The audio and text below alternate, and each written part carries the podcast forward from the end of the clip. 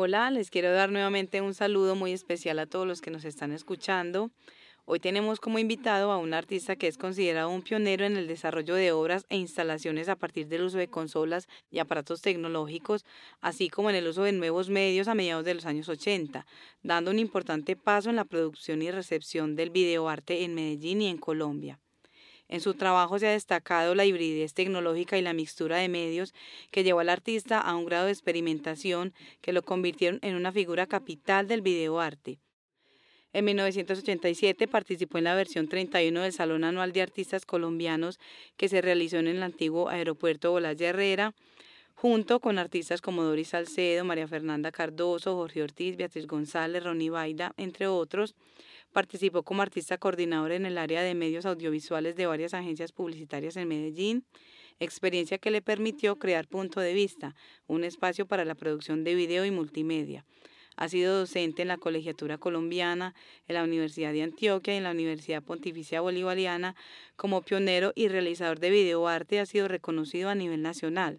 Fue invitado para la Feria de Arte ArtMed en el 2017 y en el 2018 fue invitado en la Escuela de Verano para realizar una obra y un taller llamado Tecnología de Descarte. Actualmente es un artista activo que continúa preguntándose por la importancia y la coherencia de los medios tridimensionales y audiovisuales.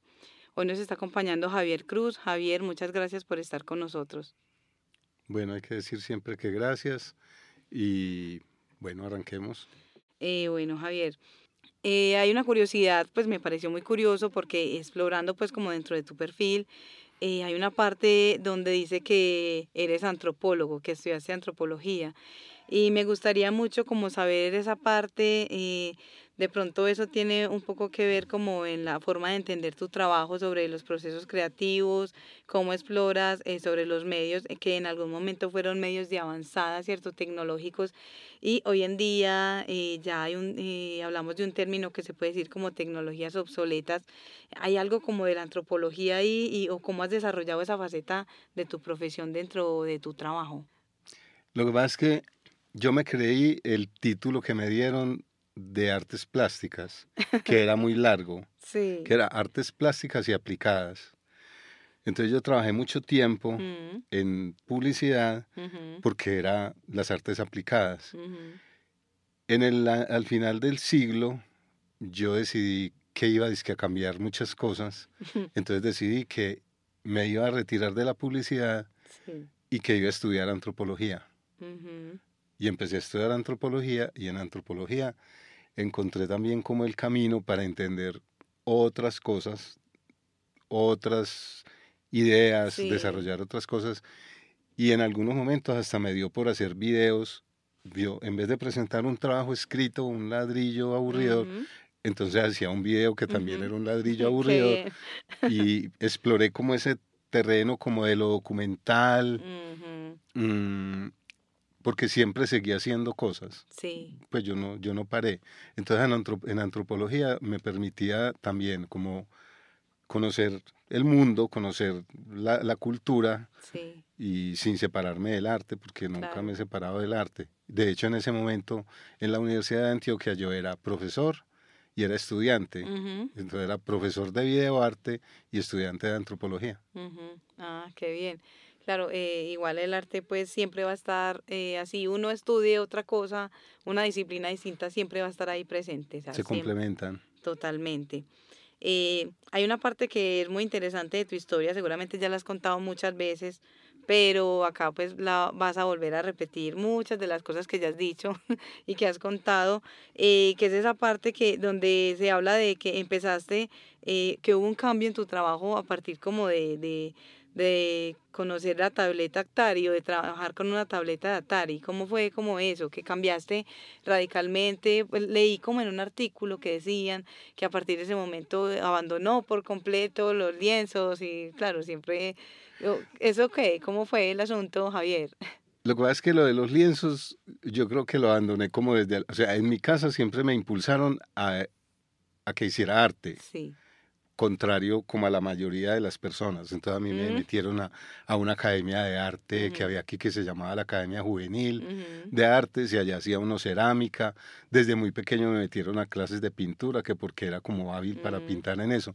Entonces cuando llegué a la universidad yo buscaba como otras cosas y yo dije, pues yo ya he pintado mm. en óleo y yo ya he pintado en eso. No era un experto, ya había pasado por ahí, que eso lo, lo he contado también muchas veces, que era que yo fabricaba todos mis juguetes.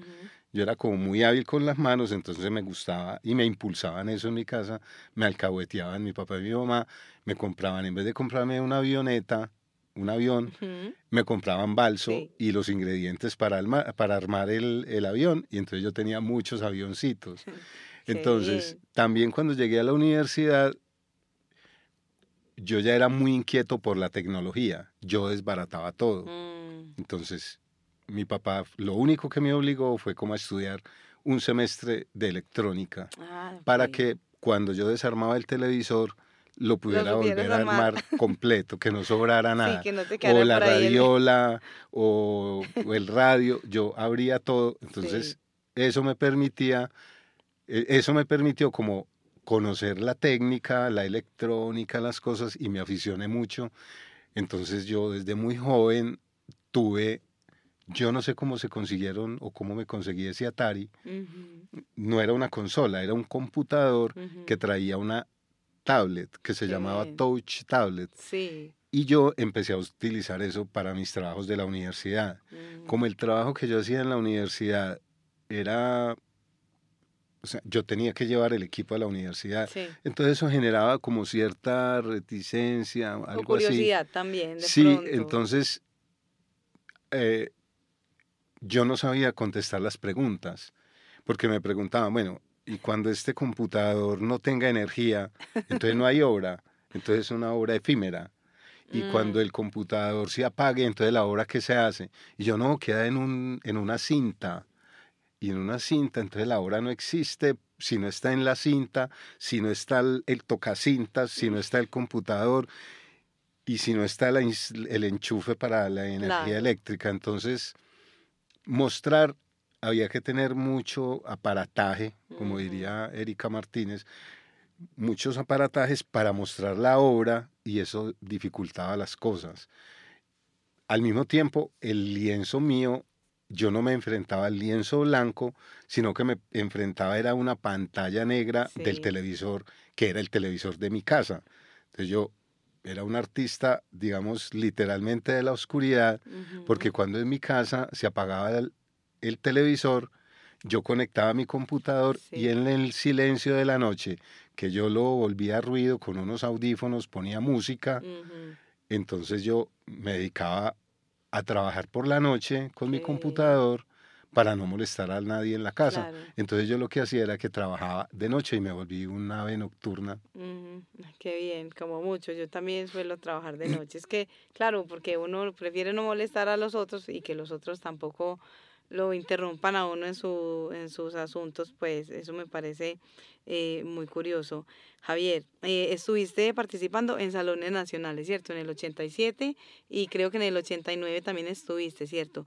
El del 87 fue tu primer salón nacional en el que participaste y fue una instalación que hiciste con televisores, ¿cierto? Eh, y de alguna manera también eso causó como cierta expectativa porque era como la primera vez que eso sucedía también, digamos que eh, en un salón eh, nacional. ¿Cómo fue como esa experiencia de, de, ese salón?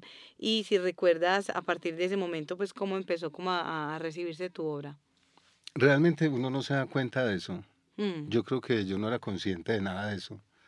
Yo simplemente, pues, la parte siempre es como la anécdota, ¿cierto? Entonces yo necesitaba, yo, yo decidí que iba a hacer una instalación con 10 televisores. Yo no tenía una explicación para eso, simplemente que quería que en cada televisor la imagen fuera de diferente color, de diferente tono, que fuera una más luminosa, otra más colorida, otra tuviera un tono de un color. Y era como una fila de, televisores y en una empresa, en una firma que se llamaba J. Glodman, eh, fui a pedir que me los prestaran y por cierto era muy charro porque no me paraba bolas como la, el gerente de eso, no me escuchaba. No te entendía que era lo y que... al final yo me fui para el aeropuerto a decirle al director pues de la, del evento que era Alberto Sierra o quién sabe quién sería, y yo le iba a decir, no, yo no voy a participar. Y a los cinco minutos yo vi que estaban gritando, ¿quién es Javier Cruz? Que ya llegaron los televisores. Y de, esa empresa mandaron esos televisores. Yo no sé cómo llegaron al aeropuerto, cuando es el aeropuerto o la Yerrera quedaba muy lejos. Y llegaron los televisores allá y ya en unas cajas. Y por cierto, el día del desmontaje, cuando yo llegué a desmontar los televisores, ya no estaban, ya se los habían llevado ellos mismos. Nunca ah. hablé con ellos, nunca me comuniqué. O sea, eso fue algo como... Muy raro, eso fue muy raro. Y entonces, pero lo importante de esa instalación era que era la primera vez que se utilizaba un computador para generar una imagen, que era una imagen estática que iba cambiando de tonalidades, cada televisor estaba manipulado, porque en ese tiempo se podía manipular el hue, el balance, el brillo de todos los televisores. Bueno, todavía se puede hacer, pero ya como que el televisor viene listo para, para usar. Entonces ahí ya vi como la dificultad de, de que implicaba toda esta cosa de llevar equipos, de conseguir cosas, aparatos, y me invitaron al Salón Nacional en Cartagena. Entonces ya me hice como que me, se me subieron los humos y yo dije, no, entonces necesito 20 televisores. Ya no son 10, sino 20. Y pues allá se deben estar riendo. A mí no me consiguieron nada de televisores, pero yo dije, ya me dieron una pared, yo la uso.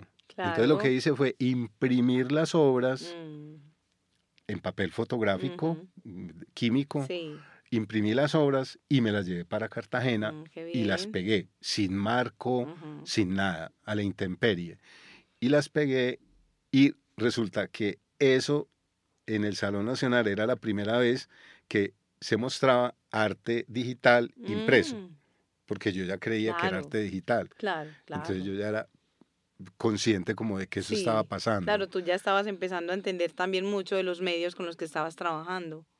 Sí, yo no soy un investigador, yo nunca he investigado como sobre eso. Mm. Solo después, pues no sé si nos adelantamos, pues, solo después como de lo que pasó con, con el proyecto de Julián Bedoya, fue que yo empecé a autoinvestigarme. Me tocó hacer como una arqueología de mí mismo. Ah, qué bien. Justamente íbamos para allá. Te iba a comentar eso de el, proyecto de Julián, eh, que él hizo un, un documental, ¿cierto? Muy interesante, eh, que se llama Nadie TV, que lo, lo lanzaron, eso fue en el 2019. ¿O fue 2019? Yo soy tan malo para las fechas. Bueno, eh, eh, después le preguntamos, miramos exactamente la fecha, pero fue un documental que eh, hablaba de, de, tu trabajo, como del proceso y de cómo y de cómo tú has desarrollado como tu, tu obra a partir pues como de la historia y todo. Y era muy interesante porque también se hacía como la propuesta de que volvieras como a recrear como, cierto, como esa videoinstalación que habías hecho en el salón. Y hay, una cosa como muy bonita también como de admiración en ese, en ese documental de parte de Julián eh, que recuerdo mucho y, y me gustaría entonces sí que nos hablaras de ya como qué pasó con ese video después de eso pues eh, qué seguiste haciendo como realizando en tu trabajo pues eso fue como el inicio de muchas cosas. Sí. O sea, Osvaldo publicó un artículo que se llamaba como la del Videoarte Medellín, una historia no contada o algo así. leí, sí. Y, y, Julián estaba haciendo la tesis, yo no sé si era simultáneo, y ya tenían pues el proyecto de, de la, del Festival de Video de Bartex. Y nos encontramos y yo sentí que como que Julián era como por decirlo de alguna manera, como un hijo mío, porque hacíamos las mismas cosas. Sí, qué bien. Entonces hubo como una conexión, ya yo al principio no quería hacer nada de documentales ni nada, porque siempre he sido como malo para las cámaras y esas cosas, he preferido estar detrás de las cámaras. Y fue muy interesante porque ellos fueron a mi casa, pues como al estudio, y en vivo y en directo, yo empecé como a contarles y hacer esto que yo lo denomino como una arqueología de mí mismo ya me dijeron, bueno, ¿y usted dónde tiene todas estas cosas que ya iban para la basura? Mm. Entonces yo les dije, no, yo tengo unos rollos de fotografías, tengo unas diapositivas, mm. tengo unos cassettes de video, si quieren, vengan y les muestro. Y empecé yo a escarbar literalmente, a sacar cosas, y fue como el momento en el que yo me di cuenta, ah, esto, esto sí valía la pena, siquiera los guardé, sí, siquiera no había botado todo esto, y, y había cassettes, había videos, había cosas que, que empecé a recuperar, y ya ellos me sugir, él me sugirió y me dijo, bueno, eh, que hay que hacer el final del documental, porque ya habíamos recreado instalaciones que yo le había contado que había hecho, pero como no existía registro y eso ya había desaparecido, yo solo lo tenía en la memoria, entonces le dije, bueno, podemos recrear una que era como así. Entonces me dijo, ve, y él también hizo como que intervino en el proyecto, entonces era cosas que él quería hacer, cosas que yo quería hacer, y fue muy interesante eso. Y Mm, enmarcado como en el asunto de la llegada del hombre a la luna que, que a mí me apasionó mucho y que lo viví de una manera muy especial. Entonces, cuando hicimos ese, el, el final del video, era, él me dijo que si yo tenía alguna instalación pensada, yo le dije, yo siempre había pensado como en un círculo, como convertir, como una fogata de televisores, y porque el televisor reemplaza la hoguera de la casa. Entonces le dije yo, era como un círculo, bueno, entonces lo hicimos en Plecto, donde Liliana Hernández. Donde Liliana, sí. Entonces Liliana, ya ahí conocí a Liliana Hernández. Y ya dije yo, ay, ve, yo puedo exponer en una galería. o sea, como que, eh, digamos que eso fue como un poco como que te abrió como para que volvieras otra vez y exploraras todo este mundo. Porque a esa exposición fue, mucho, fue gente. Claro. Había mucha gente. Sí, sí, Entonces lo hice en espacio público, era en, la, en, la, en la manga, literalmente. Si llovía, pues eso se hubiera mojado pero no me importó porque yo siempre pensaba como en el, en el espacio público y en eso. Entonces ya hice esa instalación y a raíz de eso supongo, o supongo no, Liliana, conocí a Liliana, que ha sido pues como muy importante como en este proceso, y Liliana me dijo, o me invitaron a participar en Armed. Entonces ahí ya, yo como, Armed, ah, pues eso es como importante. Mm. Y como yo no me creo nada, entonces yo pensé que eran nueve personas, diez personas las que habían invitado. Y el día que me llamó Liliana me dijo, no me has mandado el trabajo, yo no iba a mandar nada. Y me dijo, no me has mandado la propuesta. Y le dije, yo ya mandaron los otros 10. Mm. Y me dijo, no, ¿cuáles 10? Son dos. Es Freddy Alzate y tú son los invitados sí, especiales. Los invitados, recuerdo. Y yo, ay, por Dios, pero como vivimos tan cerca, yo salí a la carrera y le llevé la información. Claro. Y participé en Armed, que fue también una experiencia como muy interesante porque ya pude, era mi primera oportunidad de interactuar en una feria como de verdad e interactuar con la gente, porque hubo mucha interacción. Todo el mundo quería tomarse fotos con esos televisores. A mí me parecía muy raro eso, como porque la gente toma fotos con los televisores viejos. La experiencia de montarlos. Julián fue el que me ayudó en el montaje. Yo estaba en shock y llegaron Julián y Chelo y, y él me dijo, ya Ellos han sido muy cercanos a ti, o sea, como que ha habido como un asunto muy de colegaje también muy bonito ahí con ellos y todo, ¿cierto? Sí, que te han ayudado con ese equipo de trabajo, sí. Eso, eso me parece súper importante también, como que haya eso. Y justamente eso que decías, de que eh, volviste de alguna manera, porque eso abrió como, como, como muchas puertas y como que volvieras a, exponer, a conocer gente eh, del arte. Eh, tú, te, tú fuiste como muy retraído, has sido muy retraído del mundo del arte, ¿cierto? Digamos que yo no te conocí también hace poco, bueno, no hace muy poco, pero sí, cierto, tenía pues como eh, una, digamos que una concepción de tu trabajo, pero es porque de alguna manera te alejaste, porque fue como que te alejaste de eso, si eh, habías, eh, tenías como un trabajo que era bastante prometedor y que fue que sigue marcando como una, un asunto, una pauta muy importante dentro de las estéticas, dentro de, digamos que entender los nuevos medios y que tú lo hacías, porque fue como esa pausa o por qué te alejaste? Porque creo que fueron muchos años que estuviste como ausente.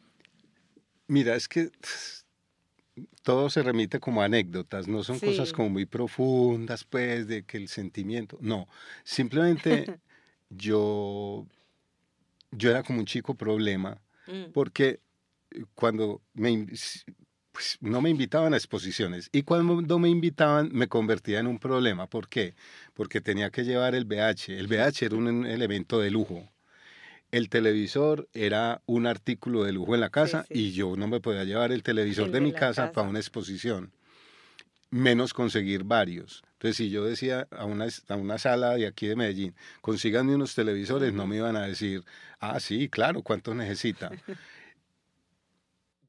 interfería mucho, ¿cierto? Porque el video tenía, viene acompañado del audio que siempre para mí fue el 50%, entonces eso estorbaba, no había tomas, a veces se convertía en un problema, yo no había toma corrientes en las salas porque porque eso se ve muy feo, una, un alambre atravesando, hasta, o sea, eso se convertía, todo se convertía como Y porque en, ese momento no se tenía presente de que había, no estaba ese asunto de la instalación del videoarte. No, era eso como usual, y usted va a mostrar eso y, y, traes de ese computador. El computador había que ir a prenderlo todos los días, el VH había que ir a ponerle play, porque eso duraba dos horas, entonces ya cuando llegaban el televisor está apagado, eh, no está mostrando nada del video, era no era fácil.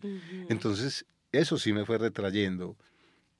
Y yo era muy hábil en esas cuestiones de, de video, de edición, sabía editar, tenía, mm, empecé a trabajar con una agencia donde tenía todos los juguetes, todos los juguetes.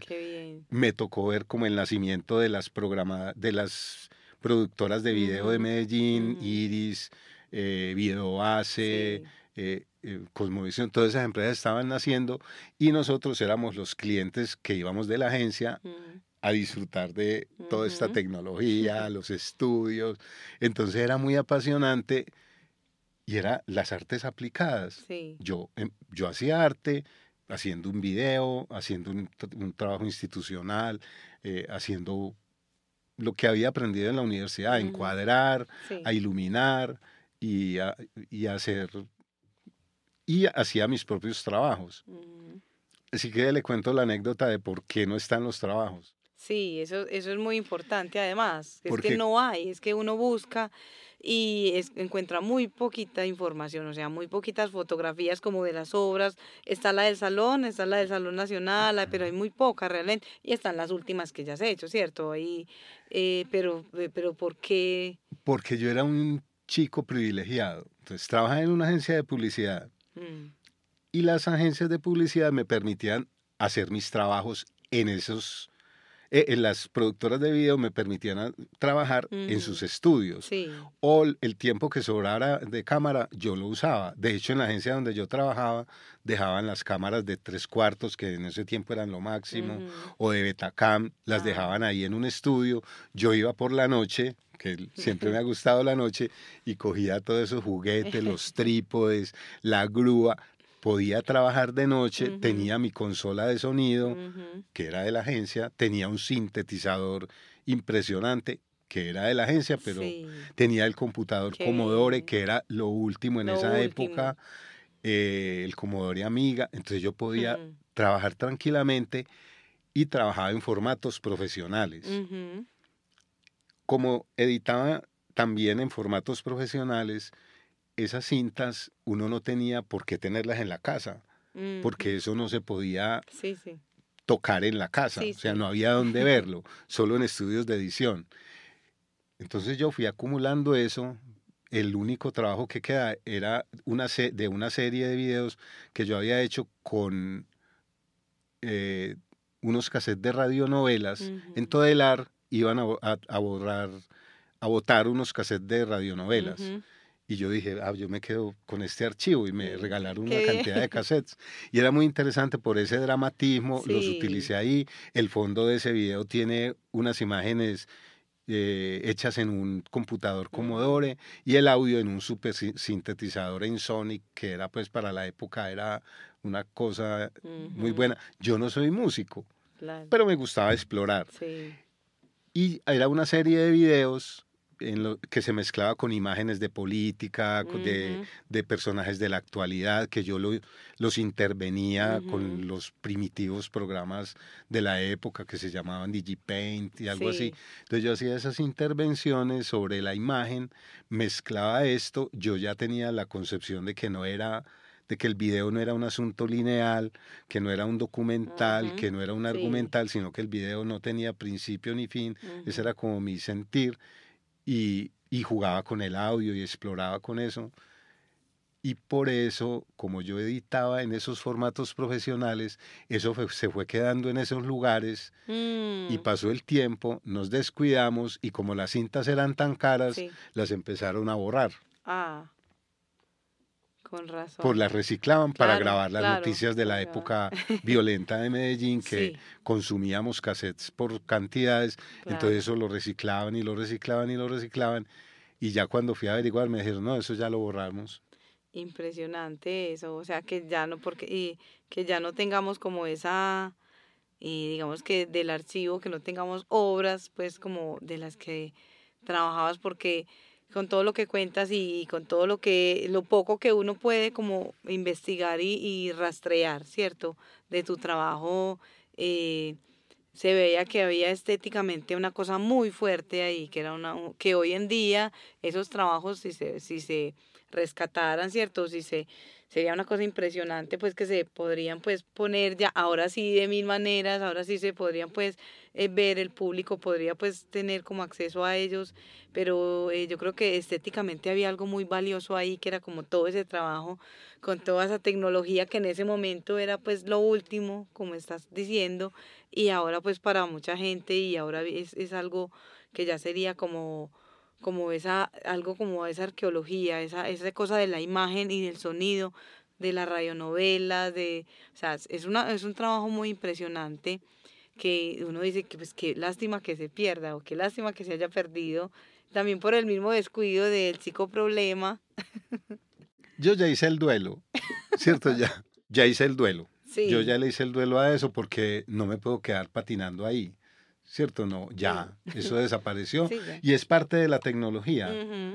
También. ya no hay como escuchar, casi que no hay como ver un Betamax. También, sí. Ya no hay como ver un VH, es muy difícil conseguir. Conseguir como ver una cinta de tres cuartos es muy complicado. Ni se hable pues de cintas de dos pulgadas o de pulgadas, ya no hay como escucharlas. Entonces eso hay que hacerle el duelo. Y desaparecieron, logré rescatar uno y ahí está, pues que es como la, la muestra de lo que quedó claro. afortunadamente. Claro. Eh, Javier, dentro de, digamos que los artistas que ya, como hoy en día ya sí se maneja mucho este, eh, eh, estéticas de los nuevos medios, la tecnología, ¿cierto? El videoarte, las videoinstalaciones, ya es un asunto pues que ya está muy, eh, digamos que ya muy entendido pues por, por el arte y ahora sí en una, en una sala sí ya están todos los enchufes y ya, ya ningún artista tiene pues como, ¿cierto? Como tanto ese, ese problema que tú tenías en ese momento, que me imagino que te debiste ver a gatas pues con más de un trabajo que realizaste. Eh, dentro de, esos artistas que han realizado obras en la actualidad, ¿tienes de pronto algún artista que tú veas como un, eh, no sé, que, que admires su trabajo, que lo veas como un referente o que te parezca como, o no referente, sino que te parezca como que está haciendo un trabajo eh, que de alguna manera te, te, te mueva también como, como, como artista lo que, a lo que tú haces, no sé, como dentro de los yo nunca miré mucho yo como que fui tan, tan poco investigador en la vida sobre eso. Eh, viví mucho lo de las bienales de video del museo, del Museo de Arte Moderno. Ah, sí. Y ahí sí tuve como, no referentes, pero sí como profesores. De hecho, yo me hice muy amigo de uno de los artistas y me invitó a Suiza. Sí. Entonces estuve en Suiza y en Alemania haciendo pues un curso de verano, que eso es pues nada. Pero conocí como otro panorama y otra forma de, de, ver las cosas.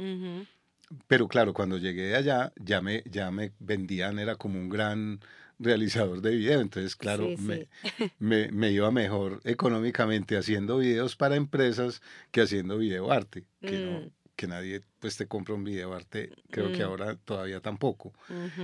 Entonces, pero yo no he sido como encarretado por buscar referentes. En esa época conocía a uno por revistas porque no veíamos videos de, no había dónde, de Nanjun Peik, ah, sí, y esos artistas, pero era, ah, o sea, en el, en el inicio de mi carrera, ya cuando empezaron las bienales de video del Museo de Arte Moderno, empezamos a conocer y a ver en vivo y en directo artistas importantes mm. que los trajeron, muchos, sí.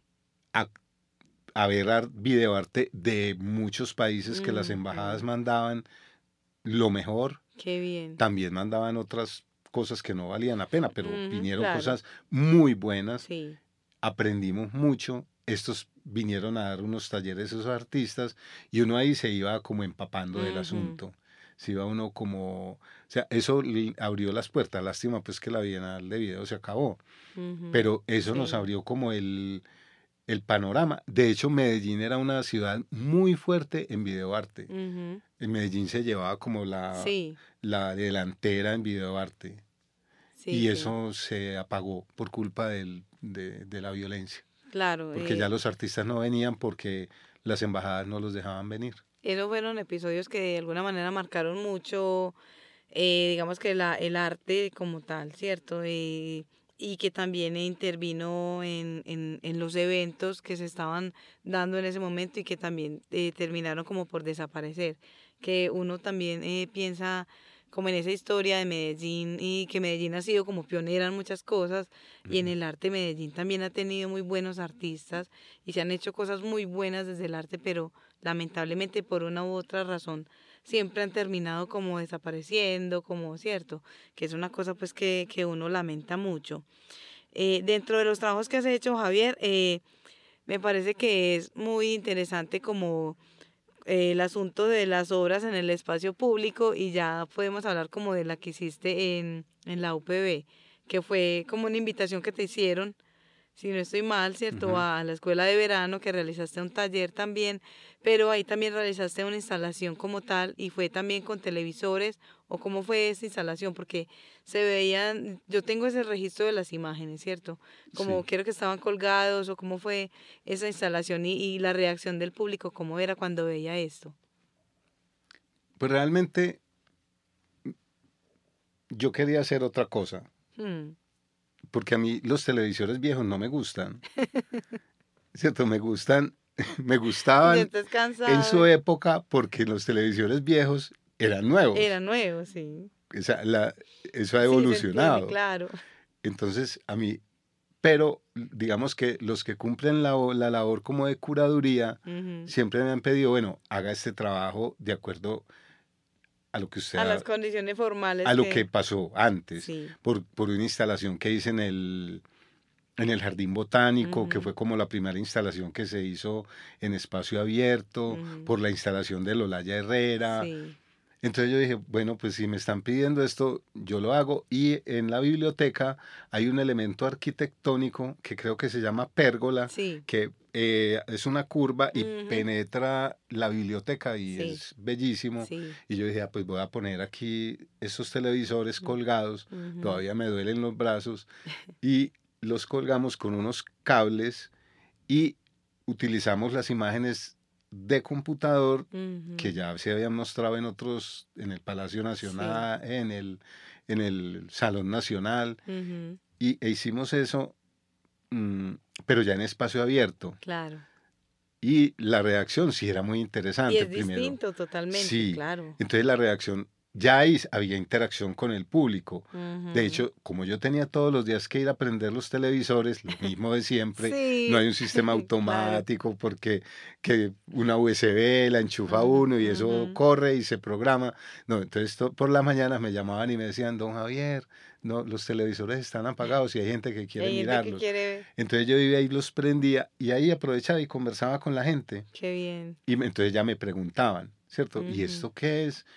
Y, ¿y cómo así? Que un computador, que un VH. Entonces yo les mostraba que era el VH, que, era, que eso era hecho en computador, porque me preguntaban mucho, como son chicos pues de esta generación, me decían, ¿y usted cómo hace para que le quede eso pixelado? Y yo no era que eran así. Eran así. Era, esa era la resolución de esa época. Entonces, sí, en ese caso sí era muy interesante como la conversación con, con el público, porque es un público joven, pues universitarios, y bueno, fue como chévere haberlo hecho. Y también era cada vez como volver a volver, como volver a la escena, eh, volver a hablar con la gente, volver a, comunicarme, porque es que el arte es comunicación. Sí, indudable. Eso es, eso es, indiscutible. Y ahora que ya como que de alguna manera estás otra vez eh, activo, si se puede decir, porque ya te vemos en eventos, estás eh, en exposiciones, ah, te invitan a hacer ciertos talleres. También hay e, esta otra parte como del, del arte que es como el mercado. No sé de pronto tú cómo has sentido esa, eh, digamos que ese asunto del mercado del arte. No sé si en este momento eh, estás trabajando de pronto con alguna galería o no sé si con Liliana pues has trabajado como artista tú, o sea, desde lo que hiciste en tu momento y ahora, ¿cómo ha sido como esa experiencia con el mercado del arte? ¿O, cómo, cómo, lo ves, cómo lo has percibido tú? No, eso es mínimo. Es un asunto que nunca... Eso es mínimo. No, yo...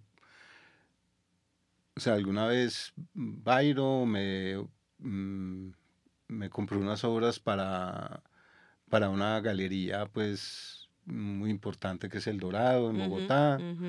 Eh, Guillo Oliveros, que ha sido como muy importante pues en, en este proceso, eh, que pues se interesó en mi obra y terminamos pues como haciendo cosas y terminamos muy amigos, pasamos la pandemia juntos, casi todos los amigos iban a mi casa, él entre muchos, y se estableció como otra relación diferente como de de coleccionista. De, he aprendido mucho como de él, de esa cosa de, de, de, comprar. Del gusto también. Del gusto. Por, el arte y por todo, ¿cierto? Cómo funciona eso.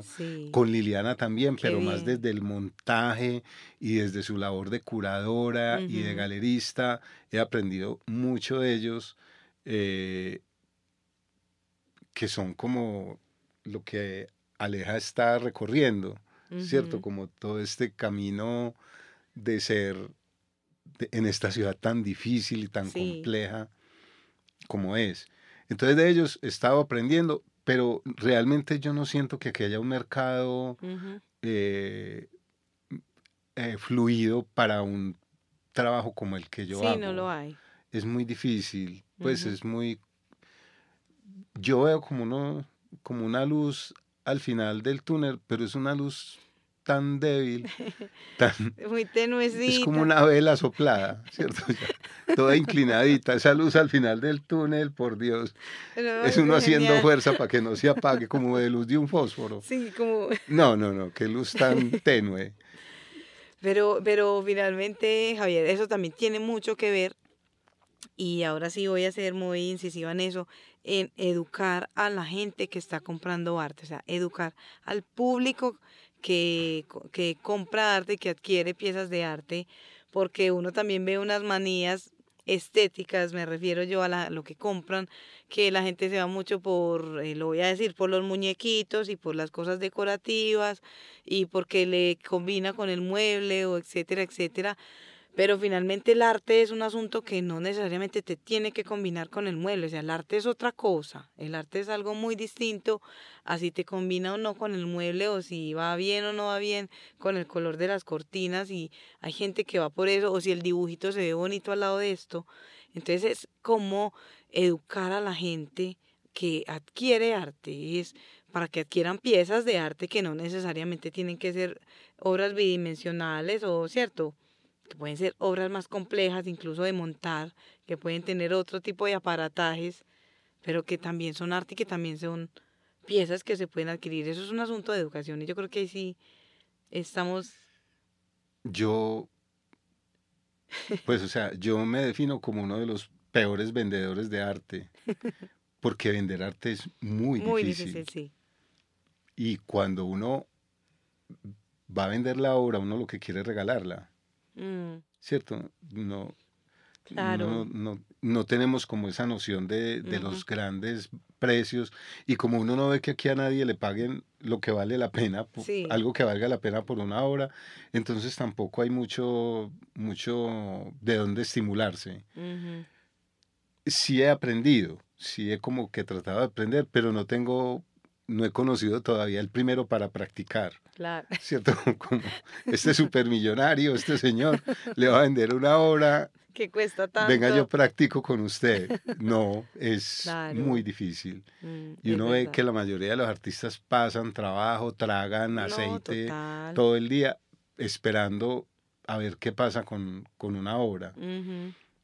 Pero no es fácil.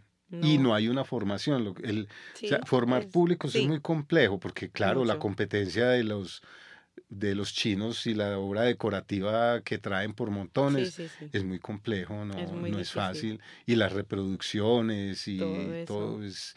Y no hay un gusto, en las casas siempre está el Sagrado Corazón de Jesús, la Última Cena y una cosa, entonces entra a competir la obra como, como contra qué, contra un cuadro no sé, es muy difícil. Yo, yo ahí no me pierdo, me pierdo en, la, en la respuesta que pueda dar porque no. Yo le pregunto a los amigos, ve, ¿qué obras tenés de arte en tu casa? Y Tugo o Home Center, ¿cierto? Son sus galerías que los, los proveen. Los de Home Center que ya los venden enmarcados con la frase. Sí, Claro, y firmados y todo. Eres, eh, tiene un buen día. Eso lo deben hacer unos niños. Sonríe y se feliz. Cierto, en la China deben hacer esos unos niños que los ponen a dibujar y, y reproducen eso.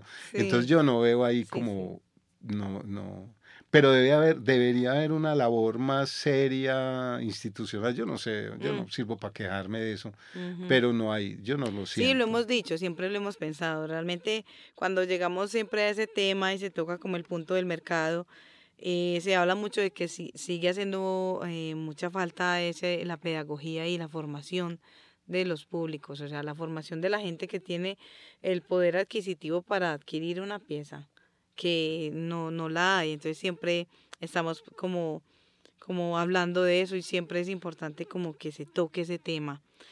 Pero, pero bueno, Javier, entonces ahí está con, la vela, ¿cómo es? La luz al final del túnel, la vela temblorosa. Eso está, eso está muy bien. Eh, de todas maneras, en ese momento estás activo. Eh, me gustaría como ya para que fuéramos como cerrando esta conversación, mm, eh, ¿en qué vas? ¿Tienes nuevas obras ya con otra tecnología, nuevos proyectos? ¿En, qué va Javier en este momento? Mira, yo tengo una cantidad de cosas que he hecho guardadas que están acumuladas literalmente en la nube, en mm, iCloud. Ya te iba a decir en la libreta. Y en discos duros. Y por ahí o sea, eso no ocupa espacio, pero yo porque soy ya muy cauto, ya no dejo que se me borren. Sí, por favor. Pero realmente yo no veo, o sea, siempre me piden, yo le llamo a eso el efecto de Eagles. Y es que al grupo de Eagles solo le piden el Hotel California. sí. Entonces a mí solo me piden lo viejo. Ah, entonces vení y expone y mostra esto. Ah, vení y trae los trabajos hechos en Atari. Pero yo he estado muy tentado a comprarme un Atari viejo, que los venden, valen como mi hijo a mil dólares. Sí, sí. Pero los venden. Sí. Pero yo tengo una, un, un, iPad, tengo tres iPads y tengo computadores. Sí. Y yo dibujo ahí y yo ahí transformo imágenes, ahí edito video, pero no encuentro como dónde mostrar. Es lo mismo de siempre. Sí. Es lo mismo. en ese momento también sentís algo como de lo que pasaba antes. Claro, porque todo el mundo quiere ver los trabajos de Atari. ya saben, no le sigan diciendo. Trae, dice que hay lo nuevo y que es lo nuevo. Y yo, pues, ah, no, pero lo de Atari es maravilloso. Porque eso tiene, ahora hay una fascinación con eso. Sí, en ese momento, claro. ¿Qué es lo que pasó? Que tal vez habíamos hablado de eso del Salvador. ¿cierto? En El Salvador fui famoso porque para esos chicos que eran de la tecnología, ver un trabajo hecho en Atari era la locura. Claro. No, entendía, porque la mayoría me decían, pero yo, yo soy menor que esto. O sea, cuando yo nací ya había computadores.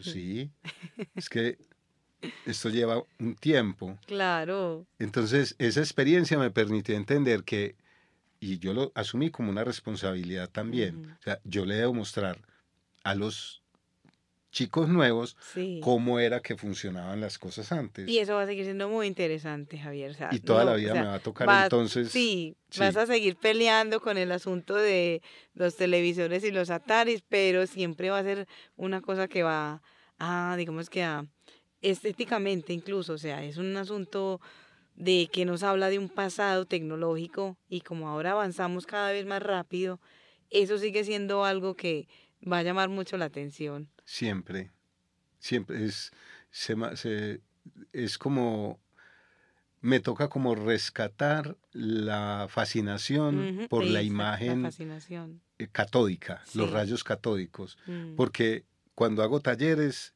los chicos lo que hacen es tocar los televisores, que siempre eso es como, eso no se toca, eso explota, un televisor no explota, un televisor implota, entonces como esto es muy peligroso, no lo toque. Entonces cuando hago eso, el televisor viejo es más amable que el nuevo. Al nuevo, si usted lo toca, le daña la pantalla. Al viejo le puede pegar un puño y no le pasa nada. Y resisten y se caen y no les pasa nada. Uno se puede sentar en ellos, aguantan, son televisores de 30 años y todavía aprenden. Entonces sí, yo ya como que también tengo la idea de que me toca responder a eso, comunicar eso, que yo lo viví muy, lo disfruté mucho. Sí. Y bueno, me toca seguir haciéndolo. Haciendo, eh, seguir adelante eh, con tus proyectos. Eh, ¿Tienes algún, pensado algún proyecto, alguna exposición tuya de pronto? Yo sí quiero hacer una exposición mía. Porque eso sería muy interesante. Sí, quiero hacer como una... Eso suena muy pretencioso. Una, Pero como una retrospectiva. No, pero es que pretencioso de a dónde. Sí, pues que como yo no tengo autoestima, entonces yo tengo es patineta estima. Entonces, como hacer hacer yo, yo he querido sería genialísimo, pero claro. con cosas nuevas claro obviamente o sea cierto mostrar lo nuevo una digamos que sería muy interesante una exposición que sea hable de la parte, de toda esa parte, ¿cierto? Como de, los mm. inicios y de lo que tanto le gusta a la gente ver de esa parte, ¿cierto? Como con los aparatos que eran tecnología y ahora ya son una, una cosa como eh, interesantísima de ver, pero también que haya una parte con lo nuevo y que haya un contraste con esas tecnologías, eso es muy interesante que haya una curaduría y se, haya, se haga ese contraste, como ah, bueno, antes dibujabas con la, el Atari, ahora estás dibujando en el iPad, pues última tecnología, y cómo se contrastan esas tecnologías, y finalmente eres un artista que ha hecho eso, y eso sería muy, muy bonito de ver en una exposición. Sí, no sé dónde va a ser, estoy esperando a que Alejandra Bueno, ahí está la tarea para todos. ahí nos queda la tarea para, para mirar eso, sería, genial o sea, en este momento yo ya he estado como elaborando esa idea. Sí. Como... Claro. Pues se puede, porque se puede pues hacer. Claro. Se puede hacer. Yo ya es, ya hay mucha tecnología que permite. Uno antes para pedir un proyector en una sala era un problema. Ahora en toda parte hay proyectores, en toda parte hay buen sonido, que con eso sí he sido muy exigente hay buenas imágenes, pero también me gusta imprimir. O sea, yo siempre pensé que esas imágenes que yo hacía debían estar impresas. yo no las pensaba para la pantalla, yo las pensaba para imprimirlas. Como una vez hablamos, como en la ropa. Entonces llevar ropa, pues eh, como hacer todo el, el montaje necesario de, de las cosas y Qué bien, ¿no? Empecemos a soñar. Sí, no, soñar, ¿no? A ver si vemos la luz al final del túnel un poco más, al menos si la de no se apaga. Al menos una luz al final del túnel LED. No, me parece, me parece que eso es una idea y que es súper viable y es que estar como mirando eh, cómo se puede lograr eso y yo creo que es súper importante que eso se haga y, y que pase pues también en la ciudad. Eh, no, Javier, qué bueno haberte tenido acá en este podcast. Eh, no sé cómo te sentiste, ¿estuvo bien? No, muy chévere, gracias a Alejandra, que la admiro tanto. porque es una chica muy, muy chiquita y hace cosas muy grandes.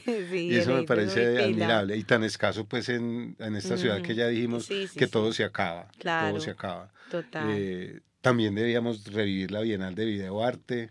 Eso es otro proyecto que se puede hacer. O sea, es que hay muchas pues cosas que, pueden, que pueden surgir en Medellín. Sí, pues esa bienal, yo no sé si el nombre le pertenezca a alguien o qué, pero debía haber una bienal de videoarte en Medellín sí, ya, buenísimo. con los festivales que hay, con intermediaciones, con Bartes, con, con toda esta gente que trabaja. Yo creo que es como de cosa de unir fuerzas, no sé, de unir fuerzas. Sí, hace falta eso. Eh, no sé, no, yo les agradezco mucho pues, que me muchas gracias a ti. y que estar aquí es rico conversando con ustedes. Qué bueno, no, pues eh, muchas gracias. Estamos eh, muy contentas de que hayas aceptado nuestra invitación y a todos ustedes que nos escucharon, muchas gracias también. Nos estaremos escuchando próximamente.